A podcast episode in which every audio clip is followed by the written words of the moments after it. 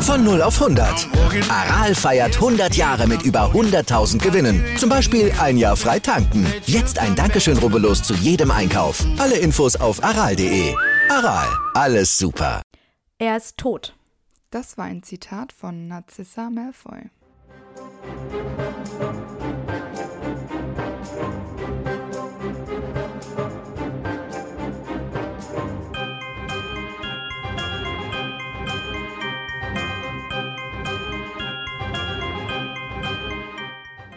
Hallo, ich bin Amber Und ich bin Antonia. und wir sind die Schokofrösche. Und heute auf unserer Schokofroschkarte ist Narcissa Malfoy. Wir haben uns dazu entschieden, eine Sonderfolge für Narcissa Malfoy zwischendurch aufzunehmen. Aus dem Grund, dass, ihr wisst es bestimmt alle, am Freitag, dem 16. April 2021, die Schauspielerin Helen McCrory gestorben ist. Und wir uns dachten, wir nehmen das zur Gelegenheit, um ihr zu ehren, die Folge von Narcissa Malfoy vorzuziehen. Ja, genau. Narcissa Malfoy ist eine geborene Black und erscheint das erste Mal in Harry Potter und der Feuerkelch. Vorher ähm, wissen wir zwar, dass Narcissa äh, die Mutter von Draco ist, aber sie kommt eigentlich nicht richtig vor. Genau. Geboren ist sie 1955 und wir kennen sie vor allem als Frau von Lucius Malfoy und Mutter von Draco Malfoy und natürlich als Schwester von Bellatrix Lestrange. Was ich ganz interessant fand, ist, dass Narcissa, obwohl sie eine Black ist, nicht nach einem Stern benannt wurde, wie üblich bei den Blacks. Und dazu hat nämlich J.K. mal gesagt, nachdem sie darauf angesprochen wurde, sie hat Narcissa von Anfang an mehr als Dracos Mutter gesehen, als, als Bellatrix Schwester, also mehr als eine Black. Und deswegen stand der Name halt ziemlich früh und wurde dann auch nicht mehr angepasst, obwohl ja klar war, dass sie eine Black ist. Finde ich nicht schlimm. Nö, ich auch nicht. Ich finde, es passt auch voll. Wenn wir nämlich über ihr Aussehen sprechen, ist Mhm. nämlich im Gegensatz zu allen anderen Blacks, die dunkle Haare haben, Narcissa die, die blonde Haare hat. Also lange blonde Haare. Und ähm, sie ist groß, aber ich glaube, äh, Bellatrix war auch groß. Sie sind beide Mhm. dünn. Also das ist so ein wahrscheinlich genetisch. Fahle Haut natürlich, wie die ganzen Blacks. Und blaue Augen. Und eben diese ganz langen blonden Haare, die sie maßgeblich von allen anderen unterscheiden. Das ist ja auch so ein bisschen das, was die Malfoys ausmacht. Deswegen könnte ich mir auch vorstellen, dass da das Aussehen an die Malfoys so ein bisschen schon angepasst war, bevor halt dieser Black-Gedanke entstand. Vielleicht ist es aber, wenn man weniger über dieses ähm, Schriftstellerische nachdenkt, einfach auch Schicksal. Vielleicht im romantischen Sinne, dass Narcissa immer mehr Mhm. eine Malfoy war und eben auch einen Malfoy bekommen hat und sich eben viel besser in das Bild der Malfoys einfügt, als in das Ja. Bild der Blacks. Ich finde es auch cool eigentlich im Film dargestellt, weil da hat Helen McCrory ja halb blond, halb dunkle Haare. Und das steht ja auch so ein bisschen für dieses halb Familie Black und halb Familie Malfoy. Ich finde, das haben die da echt ganz gut gelöst. Aber irgendwo, ich habe das nicht wiedergefunden, aber irgendwo meine ich gelesen zu haben, dass ähm, Narcissa Malfoy, als sie noch nicht verheiratet war, einfach ähm, auch dunkle Haare haben wollte und dieser Zauber, den sie ausprobiert hat, eben schiefgegangen ist. Mm. Und ähm, das ist ja eigentlich ganz schön, weil es damit zeigt, dass sie eigentlich schon eine Verbundenheit mit den Ja. Blacks hat, aber Das stimmt. Aber das ist ja nur in den Filmen so, nicht im Buch. Ja, sie hat noch eine sehr klare, kalte Stimme und einen sehr arroganten Blick, der ja auch gut in ihre Familie passt. Ähm, und ihre Schönheit wird etwas gemindert, weil sie immer einen etwas steifen Gesichtsausdruck hat. Und es wird so beschrieben, als hätte sie immer einen üblen Geruch in der Nase. Was für sie wahrscheinlich zutrifft, wenn sie zum Beispiel auf Harry und Hermine trifft. Und aus Harrys Sicht wird das ja auch beschrieben. ich nenne das Resting Bitch Face. Damit kenne ich mich aus. Genau, ihren Zauberstab wissen wir nicht und deswegen habe ich mir überlegt, was möglicherweise auf sie zutreffen könnte, weil wir ja wissen, dass der Zauberstab sich den Menschen aussucht und daher oft zum Charakter passt. Und so ein bisschen aus einem Ausschlusskriterium habe ich mir gedacht, dass der, der Kern wahrscheinlich Drachenherzfaser ist. Das haben ja sowohl ihr Mann als auch ihre Schwester. Einhornhaar, finde ich, macht halt einfach keinen Sinn, weil das so selten für dunkle Magie benutzt wird und einfach so ein pures, reines Wesen ist. Das passt irgendwie nicht. Und die Phönixfeder ist ja so selten, deswegen dachte ich, Drachenherzfaser macht einfach am meisten Sinn. Und die sind ja in der Regel die mächtigsten Zauberstäbe und diese Zauberstäbe lernen auch schneller als andere und tendieren häufig zu den dunklen Künsten. Und sie sind temperamentvoll. Mhm. Und beim Holz habe ich gedacht, passt Zedernholz ganz gut zu ihr. Ähm, der zeugt nämlich von einem starken Charakter und ungewöhnlicher Loyalität. Mhm. Und er ist nicht leicht zu hintergehen und beschützt seine Liebsten.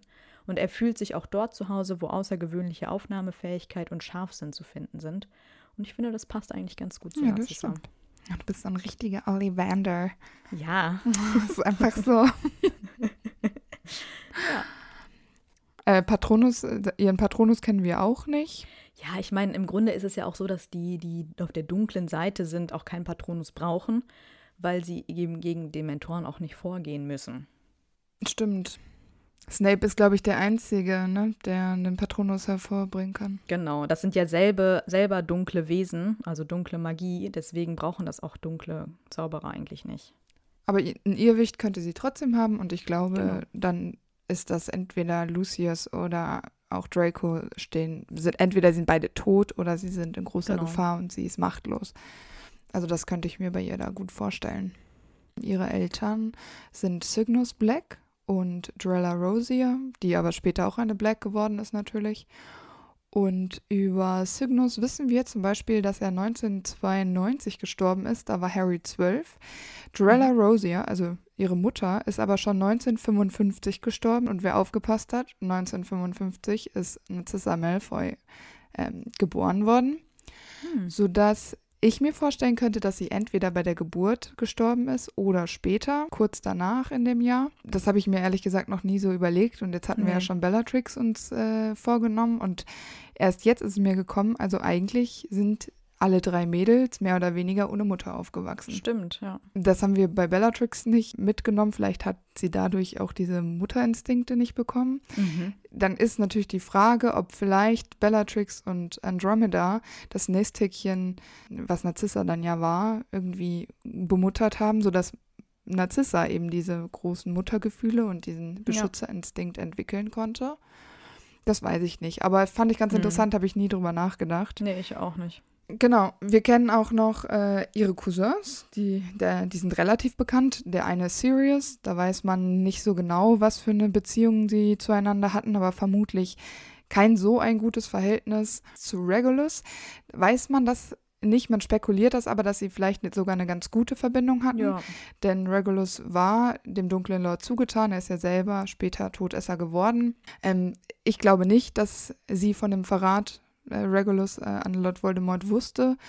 Und so war sie vielleicht sogar ein bisschen traurig, als er irgendwann mhm. verschwunden war. Ich meine, da waren die ja auch alles noch Kinder. Ich meine, die waren, ja. keine Ahnung. Regulus ist ein bisschen jünger als Narcissa, ne? Ja, ich glaube schon. Also, und ja. also da waren die Anfang 20, weil Regulus mhm. ist mit 18 mhm. gestorben.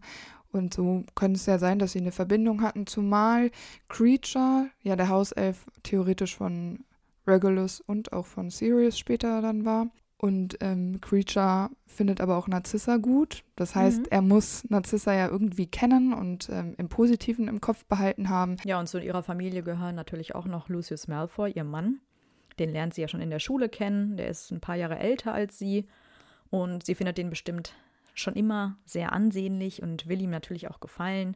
Spielt vielleicht auch in der Schule schon ein bisschen mit ihren Reizen, um ihn zu umgarnen. Und so heiraten die beiden eben auch später. Und es ist ja für sie eine sehr gute, angesehene Hochzeit in eine reinblütige, reiche Familie. Mhm. Genau, und aus dieser Ehe geht ein Sohn hervor, der einzige Sohn von Narcissa und Lucius, und zwar Draco Malfoy. Und der wird eben mit viel Liebe großgezogen, gerade von Narcissa. Denn anders als bei anderen Todessern gibt es eben in dieser Familie Liebe. Äh, sie möchte ja zum Beispiel nicht, dass er nach Durmstrang kommt, damit er eben näher bei ihr ist. Und Lucius akzeptiert das ja auch. Und sie nennt Draco auch in Blackshire-Tradition nach einem Stern, was Lucius ja auch toleriert, obwohl er den Familiennamen der Malfoys trägt. Und man merkt auch, dass äh, Narcissa ihren Sohn liebt. Während Dracos erstem Schuljahr schickt sie ihm täglich eine Eule mit Kuchen und Süßigkeiten und wahrscheinlich ja. kleinen Notes, wo drauf steht: Du bist der Beste. Ich vermisse dich. Zeig's ihnen allen. Genau. Ja, wie ist wohl die Familienkonstellation zu Hause? Also Narzissa wirkt ja häufig so, als wäre die so im Hintergrund. Lucius ist so der Laute. Aber ich glaube, sie hat auch viel sagen, weil sie eben ja. über Dracos Namen zum Beispiel entscheidet, über seine Bildung, auf welche Schule er kommt. Und auch später bei der Schlacht von Hogwarts gibt sie ja das Sagen an. Ähm, da kommen wir später auch nochmal zu. Und Lucius macht ja echt viel für sie. Man weiß ja nicht, ob das so aus Liebe ist oder vielleicht einfach, weil sie die Hosen zu Hause anhat. Auch wenn man das ja vielleicht nicht denkt. Ne? Aber vielleicht ist es auch einfach Liebe und dass die die tatsächlich auch argumentieren. Und halt auch aufeinander Rücksicht nehmen. Ja, wenn, genau. wenn Narzissa sagt, nee, sie möchte aber eben engen Kontakt zu ihrem Sohn, äh, dann akzeptiert das eben Lucius auch. Genau, sie kommt ja dann wie ihre Schwestern auch nach Hogwarts und auch nach Slytherin. Ähm, passt das? Ja, na klar. Ja, würde ich auch sagen. Ihre Werte sind einfach viel zu präsent. Ja. Ähm, auch wenn sie natürlich auch durchaus einen gewissen Mut beweist, vor allem natürlich im letzten Harry Potter. Aber sie ist einfach durch und durch eine Slytherin. Also, ja, selbst der Mut, den sie da aufbringt, der ist natürlich immens, aber ich würde sie trotzdem niemals äh, nach Gryffindor stecken. Also. Glaubst du, sie war eine gute Schülerin? Ich glaube schon.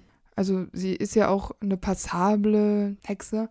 Genau, ich würde auch sagen, die ist jetzt nicht so eine skrupellose Duellantin wie ihre Schwester. Genau. Aber was ich bemerkenswert fand, ist in dem Kapitel Spinner's End in Harry Potter und der Halbblutprinz apparieren die beiden ja, Narcissa und Bellatrix. Mhm. Und das Ploppen beim Apparieren von Bellatrix ist lauter als das von Narcissa. Und das könnte ja vielleicht dafür sprechen, dass Narcissa eben das besser beherrscht. Das und ich finde es aber zu der Art von Narzissa, wie sie, wie sie sich gibt und dieses mhm. Arrogante, ich finde, das passt ja. halt einfach super gut. Dadurch, dass sie ja auch eiskalt sein kann und so. Ja. Ähm, diese scharfe, kalte Stimme hat, finde ich das einfach konsequent, dass sie da ähm, ein bisschen besser ist. Und je ja. leiser das Ploppen, desto besser beherrscht man es apparieren. Genau. Finde ich schon ziemlich cool, ehrlich. Ja, äh, sonst wissen wir eigentlich zu ihrer Hogwarts-Zeit nicht so viel. Ähm, als sie ihren Abschluss gemacht hat, braucht sie eigentlich wegen des Reichtums und ähm, des luxuriösen Lebens, welches ihr Mann ihr ja gibt und zur Verfügung stellt, eigentlich nicht zu arbeiten. Sie hat ja auch Dobby, den Hauselfen, mhm. zumindest bis Dracos zweitem Schuljahr, der ihr die Arbeit zu Hause ja auch abnimmt. Mhm. Ja, was macht sie wohl den ganzen Tag zu Hause? Ehrlich gesagt kann ich mir das nicht so gut vorstellen, was sie da großartig macht, weil ich meine, man kann nicht shoppen oder so. Also, was, was shoppt man denn so als Hexe? Keine Ahnung. Zauberhüte. Ja, ich weiß nicht. Also, sie wird gut gekleidet sein und hat Schmuck. Vielleicht ähm, aber man mhm. geht ja auch nicht ständig zum Juwelier und lässt sich da Sachen anfertigen. Vielleicht aber poliert sie das dann so mehrmals am Tag oder so. Ja, aber wie so langweilig ist dein Leben bitte? Also, ja. wobei mit Draco wird sie ja wahrscheinlich eine Aufgabe gefunden haben. Also dann ja, war genau. ihr Tag wahrscheinlich proppenvoll. Und ähm, so wie sie den vermutlich gepampert hat, hatte sie wahrscheinlich mhm. auch keine freie Sekunde, weil er immer nach Aufmerksamkeit geschrien ja. hat. Ähm, was ich mir aber auch vorstellen kann, ist, dass sie, das wird nie gesagt und sie haben einen Hauselfen, aber dass sie nochmal jemanden da arbeiten haben. Wie ein Kindermädchen, das eben auch noch zusätzlich auf Draco aufgepasst hat mhm. ähm, und dann sowas wie Nachtschichten übernommen hat, weil ja, gerade bei sein. so wohlhabenden Familien, egal ob jetzt in der Zaubererwelt oder nicht, weiß man ja, dass die quasi immer die leichten Arbeiten, die schönen Arbeiten mhm. übernommen haben, aber dann für das Kind schläft nachts nicht durch oder so, ähm, das Kind einfach abgegeben haben. Und ich könnte mir vorstellen, dass das ähm, auch bei Narzissa der Fall war. Ich glaube auch, dass sie vielleicht so ein bisschen depressiv war, weil ihre Schwester und quasi engste Bezugsperson war ja dann in Azkaban. Mhm. Ihr Mann ist irgendwie den ganzen Tag unterwegs, genau. ob in genau. Hogwarts oder im Ministerium. Und dann ist Draco irgendwann in Hogwarts und dann hat sie halt einfach ihren ganzen Lebensinhalt verloren und äh, ja auch nichts mehr zu tun. Und ja, und gerade so stricken und sticken und so. Passt gar nicht. Das ist eher so Molly Weasleys Ding. So, das macht nicht Narzissa. Ja, ja, eben. Vielleicht, vielleicht trifft die sich ja mit anderen Todesserfrauen, aber ich könnte mir auch vorstellen, dass aber es so unter ihrem Niveau ist, so sich ja. mit Mrs. Goyle und Mrs. Crab zu treffen. Das passt einfach gar nicht. Ja. Aber vielleicht macht die ja auch irgendwas Edles, so hat eine eigene Einhornzucht oder sowas Bescheuertes. Die haben ja auch weiße Pfauen in Malfoy Manor. Vielleicht ja, sind das, das ja so ihre Tiere oder so. Vielleicht hab, züchtet keine. sie die.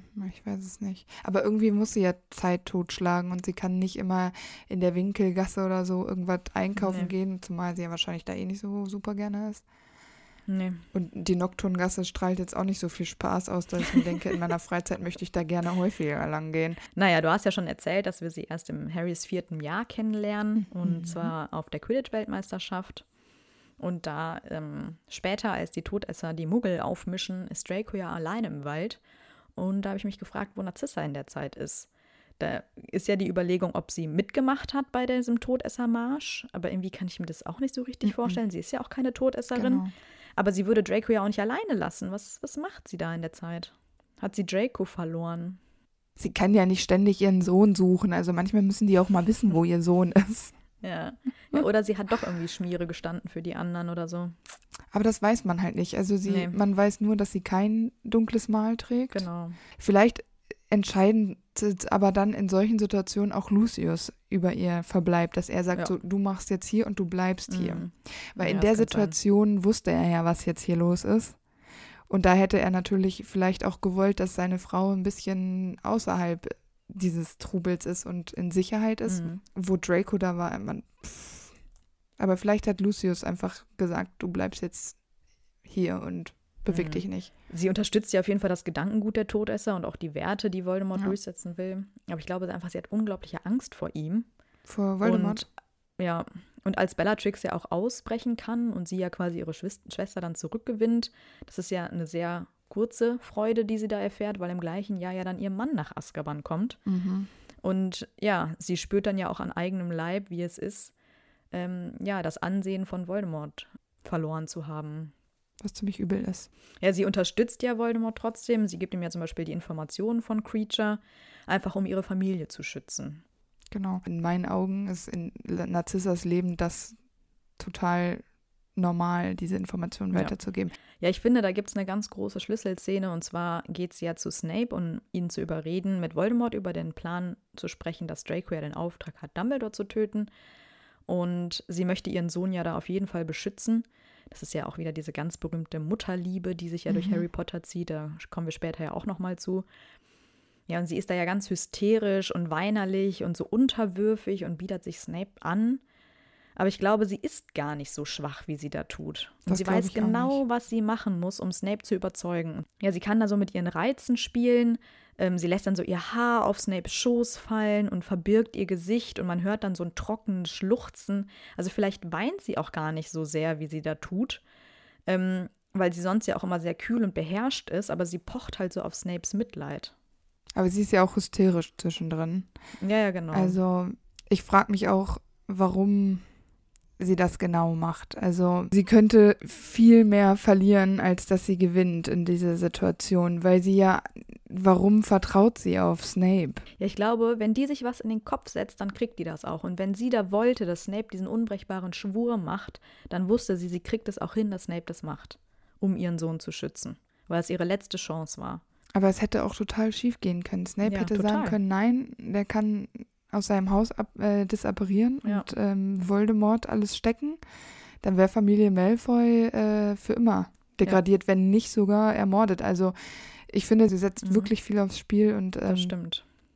Ja, das sieht ja auch Bella so. Sie möchte sie ja davon abhalten. Narzissa wird dann ihr gegenüber sehr harsh, ja. hält sie dann ja auch mit Magie davon ab, sie aufhalten zu wollen. Und Bella im Gegenzug zückt nicht mehr ihren Zauberstab gegen Narzissa. Ähm, und das ist ja für Bellatrix was Besonderes, weil sie ja eigentlich sehr rücksichtslos ist und für sie ist das ja ein Verrat an Voldemort, was mhm. Narzissa da macht. Und eigentlich würde sie ja alles tun, um Voldemort zu gefallen, aber sie traut sich in dem Moment ja nicht wirklich handgreiflich ihre Schwester zu stoppen. Und das zeigt ja doch nochmal auch, dass Narzissa doch nicht so dieses ruhige Mäuschen ist, sondern auch vielleicht gegenüber Bella auch eine Autoritätsposition hat, mhm. weil sonst wäre da Bellatrix ja vielleicht auch ein bisschen rücksichtsloser. Ja, das kann ich mir vorstellen. Und ich könnte mir auch vorstellen, dass sie halt eben viel stärker und manipulativer ist, als wir denken. Weil im ersten Augenblick sieht sie halt aus wie so die Stumme, die sich hinter ihrem Mann und ihrer Schwester so im Hintergrund versteckt. Aber durch ihre Liebe ist sie halt viel stärker als die beiden und beschützt ja ihre Familie so mit allen Mitteln. Und dabei weist sie ja Intelligenz und gutes Einschätzungsvermögen auf. Sie weiß, mit den Menschen umzugehen, um das zu bekommen, was sie will. Das ist ja ihre eigene Art von Skrupellosigkeit, die jetzt nichts mit der Brutalität ihrer Schwester zu tun hat. Aber sie sagt ja selbst, es gibt nichts mehr, was sie jetzt nicht tun würde. Also sie ist bereit, alles zu tun, alles zu geben. Das tut sie ja in dem Moment auch und sie tut es ja auch noch ein zweites Mal. Aber ich genau. finde auch in dieser Situation, wo noch gar nicht alles entschieden ist, wo immer noch viele Dinge ungeklärt sind, finde ich, dass sie da schon ganz schön viel auf eine Karte setzt. Mhm. Nur um Draco zu retten. Also ich wahrscheinlich schätzt sie ihn auch richtig ein in der Situation und sie weiß, Genau. dass Draco ähm, dem Ganzen vermutlich nicht standhalten kann und es ist einfach dieses Rettungsseil, das sie Mhm. quasi Draco noch metaphorisch überlässt. Aber ich finde es halt so schwierig, sich an Snape zu wenden. Sie kann ja mit ihren Worten überzeugen und ja, genau. sie weiß ja vielleicht auch, was Snape hören möchte. Sie überzeugt ihn ja hier mit Liebe und Emotion, Mhm. was Bellatrix ja überhaupt nicht nachvollziehen kann. Aber Snape ist ja auch so von Gefühlen Wollte geleitet. Und vielleicht sagen. spürt Narzissa das ja, dass das hier der richtige Weg ist und ihre Stärke eben die Liebe zu ihrer Familie ist und sie weiß, dass sie damit Snape halt irgendwie bekommt. Zumal wir ja ähm, von ähm, Bellatrix wissen, dass sie eventuell, oder hatten wir spekuliert, dass sie eventuell von der Liebelei von Mhm. Snape und Lily wusste, sodass ähm, ja, Menschen unterhalten sich, äh, Narzissa vielleicht auch das wusste Genau. und dass er, also so quasi an seinen, wie nennt man das, Beschützerinstinkt Mhm, äh, genau. Äh, appelliert, weil er ja genau das gleiche für Lily getan hätte. Genau, weil sie einfach weiß, Snape ist auch zu Gefühlen fähig. Er weiß, wie es ist, Menschen beschützen zu wollen. Ja. Und sie ihn deswegen halt mit dieser Art von Gefühl halt auch konfrontiert und eben somit auch rumkriegt. Ne? Ja, äh, noch kurz, ein unbrechbarer Schwur ist äh, ein Zauber, für die, die es nicht wissen. Dieser Zauber hinterlässt Narben auf äh, dem Körper oder meistens auf den Händen ähm, der Personen, die diesen Schwur leisten. Und wenn einer den Schwur bricht, dann stirbt er. Genau.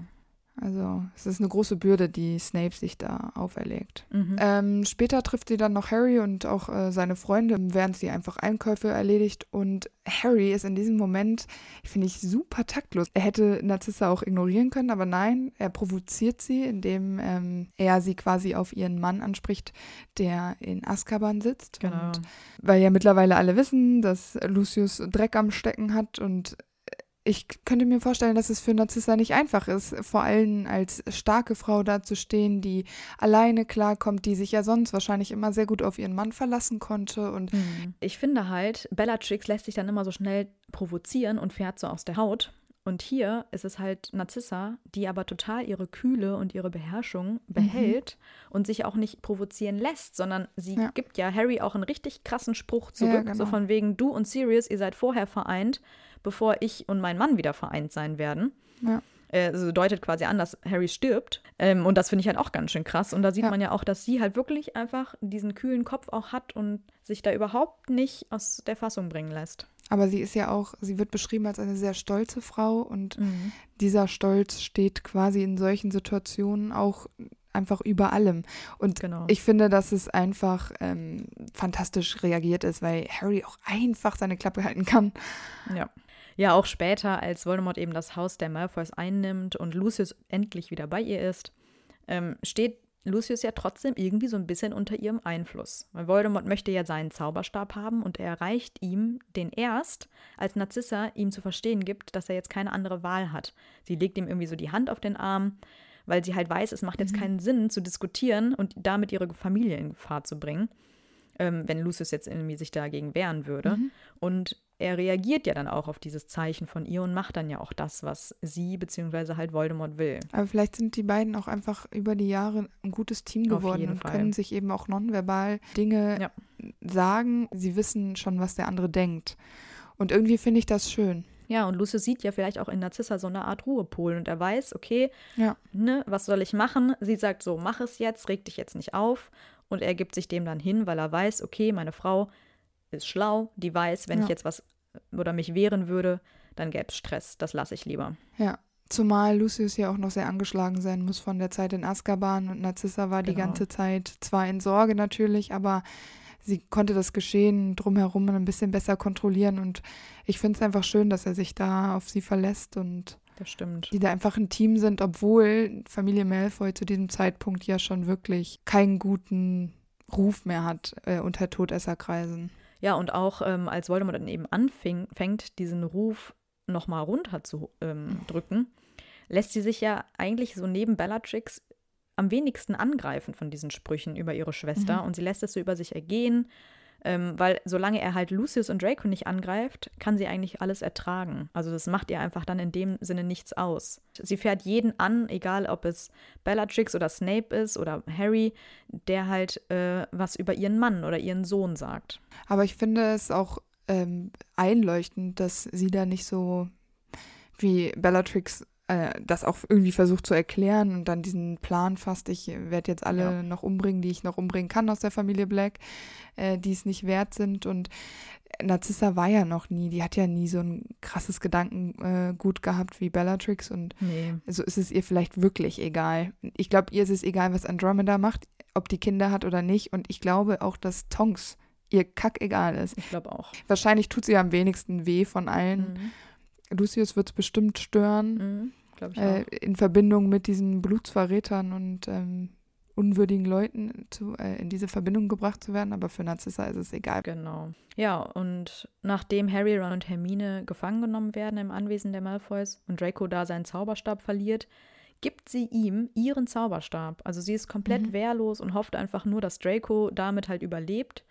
Und sie und ihr Mann sind beide danach ohne Zauberstäbe, beziehungsweise bekommen dann halt auch irgendwelche provisorischen, woher auch immer, aber ähm, nicht ihre eigenen. Ähm, was ich aber noch ähm, zum Malfoy-Männer vorher Mhm. mir überlegt habe, also für Narzissa muss es ja trotzdem merkwürdig gewesen sein, dass ähm, Voldemort das zum Hauptquartier gemacht hat. Und man weiß, dass Bellatrix die Kontrolle des Geschehens mit Mhm. allem, was mit den Gefangenen zu tun hat, an sich gerissen hat.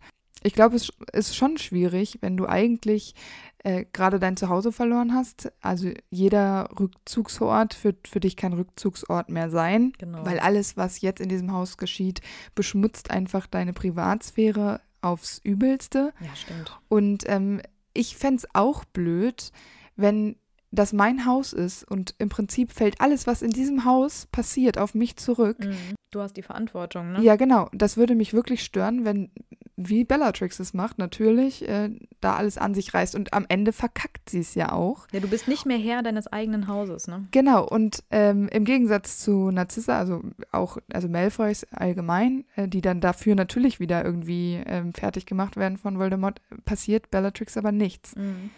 Die ist in diesem Moment, was da im Malfoy-Männer passiert, ist sie dann quasi raus. Und irgendwie, gerade weil Narzissa und Lucius danach beide keinen Zauberstab mehr haben, ähm, finde ich das, also das ist symbolisch gesehen auch nochmal richtig krass. Eine Erniedrigung, ne? Genau, und ich würde sagen, ähm, zu all denen, ähm, die da so in Ungnade gefallen sind vor Voldemort oder Mhm. vor jemand anders, sind die Malfoys die, die am meisten leiden mussten und auch über den längsten Zeitraum hinweg. Stimmt. Also es sind ja immer wieder kleine Rückschlä äh, äh, also so Rückschläge, die sie einstecken haben müssen. Und ganz am Ende ist ihr ihr Zuhause weggenommen worden. Ja, ja. Mit dem, was da passiert ist, mit dieser Folterung und wenn Nagini da durchschlängelt, also Ja, eben, es ist einfach kein sicherer Ort mehr, weil jeder spaziert Genau. ein und aus und einfach die Person, die du am meisten fürchtest und auch die Todesser fürchten Voldemort, ähm, Mhm. ist einfach, das ist einfach in deinem Haus, permanent und Ja. geht ein und aus, wie er will. Genau, und dann habe ich mir auch überlegt, dafür nochmal, um, dafür, dass sie keinen Zauberstab haben, ich glaube, für Reinblüter mit dem Gedankengut, Mhm. ich glaube, keinen Zauberstab mehr zu haben, also ihn freiwillig abzugeben, okay, aber so wie bei Lucius ihn Mhm. abgenommen zu bekommen, ist einfach, ähm, du gibst deinen kompletten Status auf. Ja. Also im Prinzip ist es gleichgestellt wie Blutsverräter, du bist es nicht mehr wert. Ja, du bist nackt, du bist hilflos, du bist schutzlos. Es ist einfach auch super erniedrigend. Genau, also so ein richtiges, die sind richtig degradiert zu diesem Zeitpunkt. Auf jeden das ist Fall. ziemlich übel. Im Prinzip fängt dann ja auch die Schlacht von Hogwarts an und Draco ist im Schloss und Lucius und ähm, Narcissa folgen irgendwie so Lord Voldemort. Allerdings fragen sie auch immer wieder, oder zumindest Lucius tut das, ob sie. Im Auftrag wahrscheinlich von Narcissa. Genau, ja, wahrscheinlich, genau. Lucius und Narcissa machen sich gleichermaßen Sorgen um Draco. So fragt Lucius äh, nach Draco, also er fragt, ob sie ihn suchen dürfen. Nein, dürfen sie nicht. Und sind dann schließlich auch im Wald und Harry scheint tot. Und wir hatten ja schon bei Bellatrix Mhm. gesagt, dass Bellatrix zu diesem Zeitpunkt eben doch irgendwie eine Strafe bekommen hat und eben nicht diese ehrenvolle Aufgabe der Überprüfung, ob Harry wirklich tot ist, durchführen darf, sondern es macht Narcissa. Und das ist also für mich einer der interessantesten Punkte dieser ganzen Schlacht, weil Mhm. Narcissa Malfoy ja überhaupt nicht aktiv an diesem Kriegsgeschehen teilnimmt. Also Mhm. sie ist weder eine tragende Rolle, also eine treibende Rolle Ja. dieser ganzen Sache, egal auf welcher Seite. Und sie hat in diesem Moment diese Kühle und diesen kühlen Kopf, den du ja vorhin schon angesprochen hast, und Mhm. lügt alle an. Ja. Also alle, die da in diesem Wald sind und darauf, also ihr Vertrauen, dass sie sagt, äh, dass Harry tot ist, stimmt. Und ich habe mich gefragt, wie hat sie das gemacht? Weil Voldemort ist so gut in Legilimens, der würde das doch checken eigentlich, wenn man ihn belügt. Und ich habe mir halt überlegt, er würde halt nicht damit rechnen, dass sie ihn anlügt, weil die Familie hat so viel an Ehre verloren, dass er Mhm. denkt, sie würde es nicht wagen, ihn anzulügen und schenkt ihr dann vielleicht auch nicht genug Beachtung, um zu wissen, zu was sie halt eigentlich fähig ist, um ihre Familie zu schützen. Und deswegen nimmt er sie da halt nicht ernst. Oder sie beherrscht selber Oklumentik und verschließt ihre Gedanken so gut, dass Voldemort eben nicht eindringen kann. Also würde sie sich damit nicht mehr verraten, indem sie Wenn er nicht merkt, er, dass sie es verschließt, wenn aber sie dann so gut müsste ist. sie schon ein krasser Pro Genau. sein, vielleicht besser als Snape. ja, wissen wir nicht. Und vielleicht macht sie das in ihrer Freizeit. Wahrscheinlich. Ja. Ja. Ich weiß es nicht. Also ich glaube eher an die Nachlässigkeit von Mhm. Voldemort, weil er hat ja vorher schon in einigen Situationen bewiesen, dass er nicht immer die richtigen Entscheidungen trifft. Und ich glaube, er, in dieser Situation hat er sich auch von einer Art Gefühlen leiten lassen, Bellatrix dieser Ehre zu verwehren, für Mhm. ihn so einen Botengang zu machen und dachte sich so, womit tut es dir am meisten weh? Wem tut es hier noch am meisten weh? Narcissa Ja. Malfoy. Ja, und er unterschätzt einfach wieder die Liebe, Ja. die Mütter zu ihren Kindern haben. Er weiß eigentlich, dass sie, das, dass sie ihren Sohn suchen. Ja, er müsste ja theoretisch auch schon von Mütterinstinkten und Mütterliebe wissen, weil er Harry nicht töten konnte. Ja, genau. Eigentlich müsste er dann auch wissen, Mütter sind zu einigem fähig. Aber da traut Ja. er das Narzissa halt nicht zu. Ich finde das so spannend, dass, dass Narcissa Malfoy die ist, die die Geschichte Mhm. Ändert. Also es Ja. ist die Mutter von Harrys äh, zumindest engstem Gegenspieler Ja. zu, in, Schul, in Schulzeiten. Und das finde ich halt irgendwie, ich finde das super spannend und hätte ich nicht mit gerechnet Nee. und irgendwie finde ich es schön. Also es ist nicht so ein Moment wie äh, Molly Weasley tötet Bellatrix Mhm. Lestrange, hä, wie kommt das? Sondern ich finde das einfach ohne das zu hinterfragen oder zu denken, so, hey, was hat die sich dabei gedacht? Ich finde es einfach schön, dass wieder, also quasi die Geschichte eine Wendung nimmt mit Mutterliebe, genauso Ja. wie das damals bei Harrys äh, Überleben war. Ja, und das ist halt einfach wirklich, hier zeigt sie einfach ihre Stärke und dass sie dadurch einfach unglaublich skrupellos ist, weil sie diesen Mann Mhm. so einfach eiskalt anlügen kann. Ja. Und sie zeigt keinerlei Zweifel, keinerlei Schwäche oder irgendeine Art von Schuldbewusstsein, dass sie da ihren Mhm. Meister verrät. Weil sie war ja loyal und hat alles für Voldemort Mhm. gemacht, nur um ihre Familie zu schützen. Und jetzt sieht sie aber, dass Voldemort ihrer Familie schadet und sie eben nicht mehr schützen kann. Und jetzt wendet sie Mhm. sich halt eben ab und sucht den Weg, der ihre Familie jetzt am besten schützt. Und das ist halt eben für Harry zu sein oder halt hier ihren Meister zu verraten. Ja, und ich finde das super cool. Und das ist wirklich mit einer der coolsten Mütter da in der ganzen Ja. Story, aber nur deshalb. Weil man halt auch überhaupt nicht damit rechnet. Ja, genau. Ja. Ja, und Harry flieht dann ja und dann geht die Suche nach ihrem Sohn ja erst richtig los und Lucius schließt sich dann ja auch an. Also sie verweigern dann ja auch die Befehle von Voldemort und kämpfen eben nicht, sondern rennen eben einfach durch Hogwarts, um Draco zu finden, ganz verzweifelt. Und ja, nach der Schlacht sitzen die drei, anders als im Film, dann in der großen Halle und sind sich so ein Mhm. bisschen unsicher, ob sie dort überhaupt richtig sind. Aber im Grunde haben sie eben Voldemort verraten und waren somit dann am Ende doch auf der guten, richtigen Seite. Ja. Aber alle drei, und das ist irgendwie. Draco hatte ja vorher schon bewiesen, dass er Mhm. ähm, nicht Würdig einer ist. von, genau, genau, dass er eben nicht böse ist Ja. quasi. Ähm, und so haben, hat die ganze Familie Malfoy bewiesen, dass sie eigentlich an die richtigen Werte doch irgendwo glauben. Genau, und einfach auch, dass Familie das stärkste Bündnis ist. Also sie als Familie halten zusammen. Ja. Genau, und eigentlich nur wegen ihres Verrats an Voldemort wird den Malfoys dann ja auch alles verziehen, was sie vorher angestellt haben. Es waren ja nicht mehrere, also mindestens zwei Jahrzehnte, knapp drei, in denen Lucius Malfoy Quatsch gemacht hat. Ja, Aber dazu kommen wir an anderer Stelle. Narcissa Malfoy versucht, allen Schaden von ihrem Sohn abzuwenden. Und äh, für mich gibt es da auch einfach keinen Unterschied mehr zwischen Lily Potter und Molly Weasley, eben auch mit Narcissa Malfoy, weil es deren Liebe war, die quasi Voldemort ähm, in die Knie gezwungen hat. Ja, also genau. Lily Potters äh, Liebe, sowie auch die von Narcissa Malfoy und Molly als perfekte Mutter darf man da natürlich nicht außen vor lassen. Also alles drei liebende Mütter, die alles für ihre Kinder geben würden und Mhm. es bereits bewiesen haben. ja, sehr schöne abschließende Worte für Narcissa Malfoy. Wir sind natürlich sehr traurig über den Tod von der Schauspielerin Helen McCrory und hoffen, euch hat die Sonderfolge zu ihren Ehren gefallen. Genau. Und jetzt wünschen wir euch noch eine schöne Restwoche und wir hören uns am Mittwoch direkt wieder. Also gar keine lange Wartezeit. Genau. Bis bald. Tschüss. Tschüss.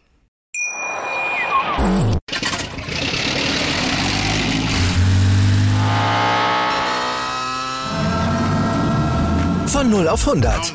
Aral feiert 100 Jahre mit über 100.000 Gewinnen. Zum Beispiel ein Jahr frei tanken. Jetzt ein Dankeschön, rubbellos zu jedem Einkauf. Alle Infos auf aral.de.